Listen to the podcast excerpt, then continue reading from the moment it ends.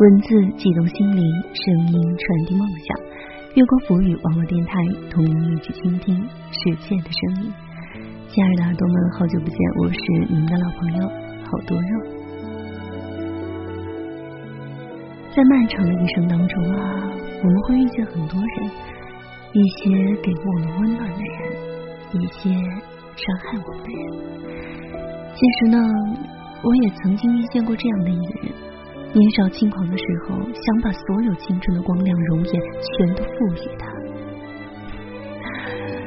我是这么认为的：那些伤害过我的人，他们曾经给过我的那些伤害，未尝也不是一剂良药。毕竟遇见这样的一个人之后，你会明白，有些付出是得不到回报的，感情并不对等。而那些给过我们温暖的人，他掌心的温度，他怀抱的踏实。笑容的温暖，无论过了多久的岁月，都不会消散。所以，我从不后悔和你相遇过，更不后悔和你相爱。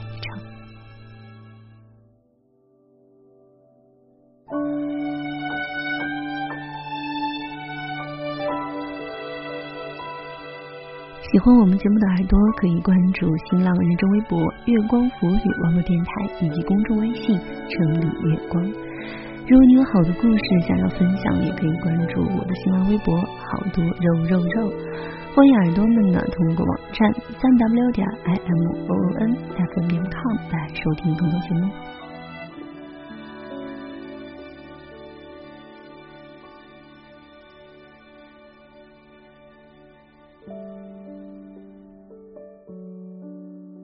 从未后悔和你相遇过，一心。他们最后都去哪儿了呀？谁？那些我们爱过的人啊。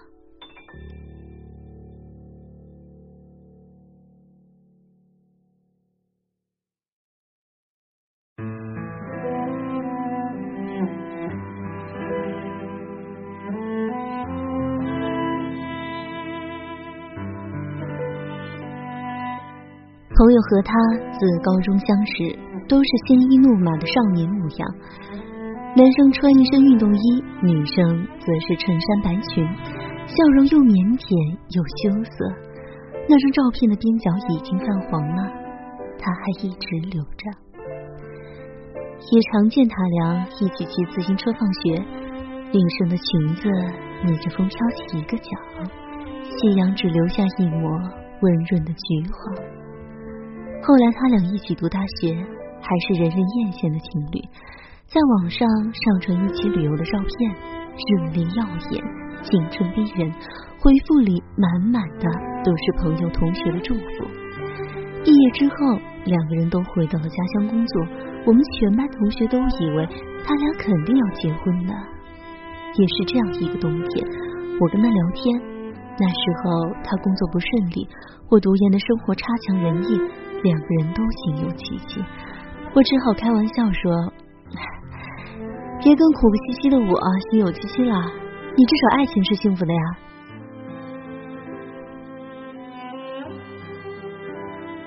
他沉默良久，最后回了句：“已经分手了。”我大吃一惊，没再细问，后来才从别人口中得知了整个故事。竟和偶像剧里演了几百遍的恶俗桥段一样。女生家世显赫，身为企业家的父亲又独裁专断，看不上家境普通、工作还很一般的男生，百般阻拦。不惜采用私下里对男生威逼利诱，以及将女儿静坐在家的方式，还给女儿安排了另一门更好的姓氏。只是故事的结局和偶像剧不一样，那个女生苦苦支撑了一年。最终还是和朋友分手了，完成了那门更好的心事。他至今没再谈过恋爱。后来我问他：“你怪他吗？”他说：“本来怪他，现在不怪了。那么多年了，无论结不结婚，还联不联系，他在我心里都已经是最亲的亲人了。”我最好的闺蜜和她的男朋友也是高中同学。我闺蜜长得漂亮，从小娇生惯养。男生长相和家境都普通，所以闺蜜父母一直不同意。闺蜜专科比男生早一年毕业，放弃了父母已经在家里找好的一家事业单位，拿着七百元的工资，在一家建筑公司工作。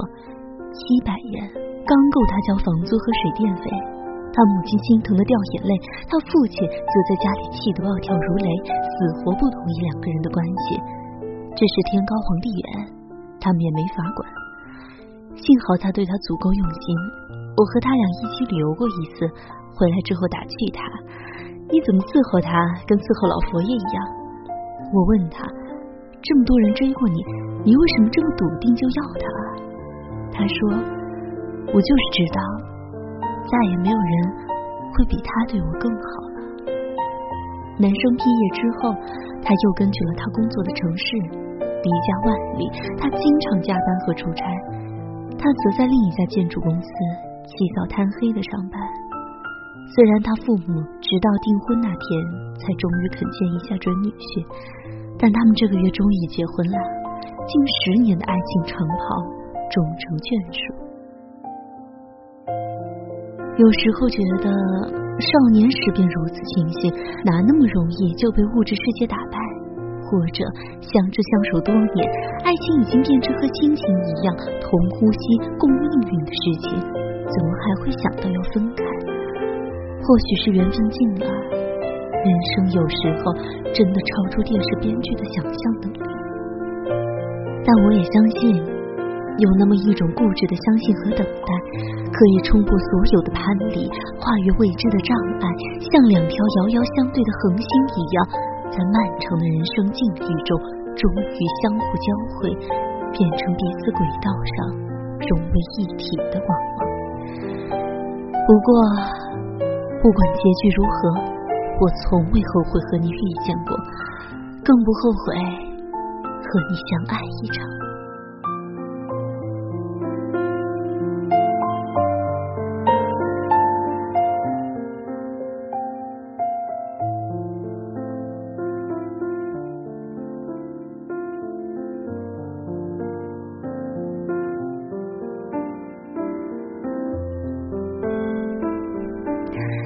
今天的节目就到这里，感谢各位的收听。喜欢我们节目的耳朵呢，也可以关注新浪认证微博“月光浮语”网络电台以及公众微信“城里月光”。如果你有好的稿件想要推荐给我的话呢，也可以关注我的新浪微博“好多肉肉肉”。月光浮语，我是好多肉，我们下次再见。